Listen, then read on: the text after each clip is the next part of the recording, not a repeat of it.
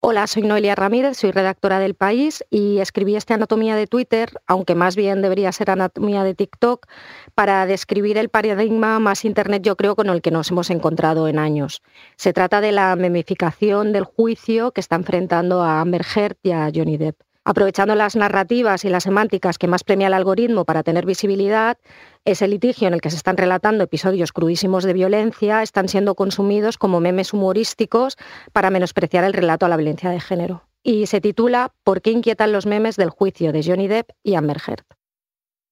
Internet se ha vuelto un poco más inquietante y oscuro desde el 11 de abril.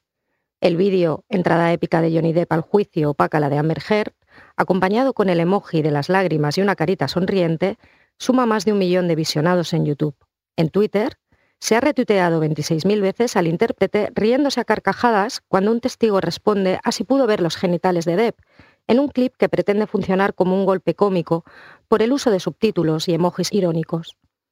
Otro montaje, esta vez en TikTok, en el que se dice que el actor ha tenido un día salvaje, en mayúsculas, en el juzgado y se intercalan con un montaje picado y ágil sus sonrisas en el estrado mientras suena de fondo música cómica, acumula más de 7 millones y medio de visionados y unos 54.000 comentarios. Aunque es lógico que se viralicen las dinámicas narrativas que más premian los mecanismos de exposición del algoritmo, es espeluznante, a la par que deprimente, comprobar cómo el juicio civil entre Johnny Depp y Amber Heard se ha convertido en carne de meme, y de los peores que hayamos visto en años. La espectacularización interesada de un proceso judicial en el que se están denunciando hechos tan terroríficos como una violación con una botella ha alcanzado cotas realmente alarmantes en la semántica de su viralidad, especialmente en TikTok, territorio abonado a este enfrentamiento de la forma más inquietante posible desde el día en que se inició el litigio civil por la denuncia de difamación que Depp interpuso a Heard en 2019.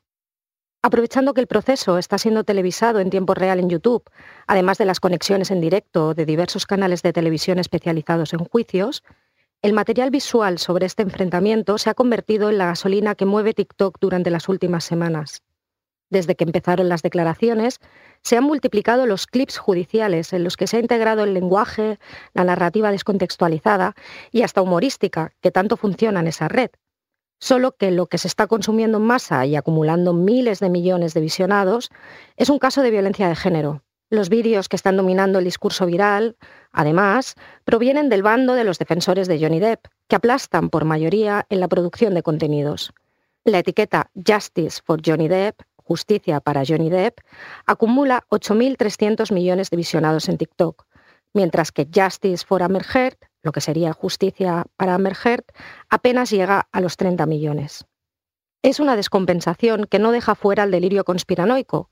como las teorías que fantasean con que el abogado de Heard en realidad es un seguidor secreto de Johnny Depp, o como cuando se viralizó el momento en el que Heard comprendió que iría a la cárcel, en un juicio en el que nadie será sentenciado a prisión, porque se trata de un litigio civil.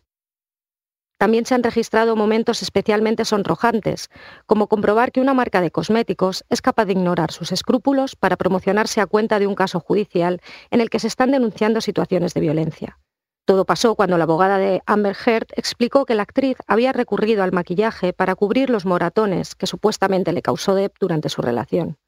Para reforzar su idea, la letrada levantó una paleta de sombras e iluminadores y, aunque no citó en ningún momento la marca, los detectives de TikTok no tardaron en identificarla. Milani Cosmetics. La firma aprovechó ese brote repentino de atención para lanzar un clip que acumula casi 6 millones de visionados, alegando que el producto que mostró la abogada de Hert no se puso a la venta hasta que la pareja se separó.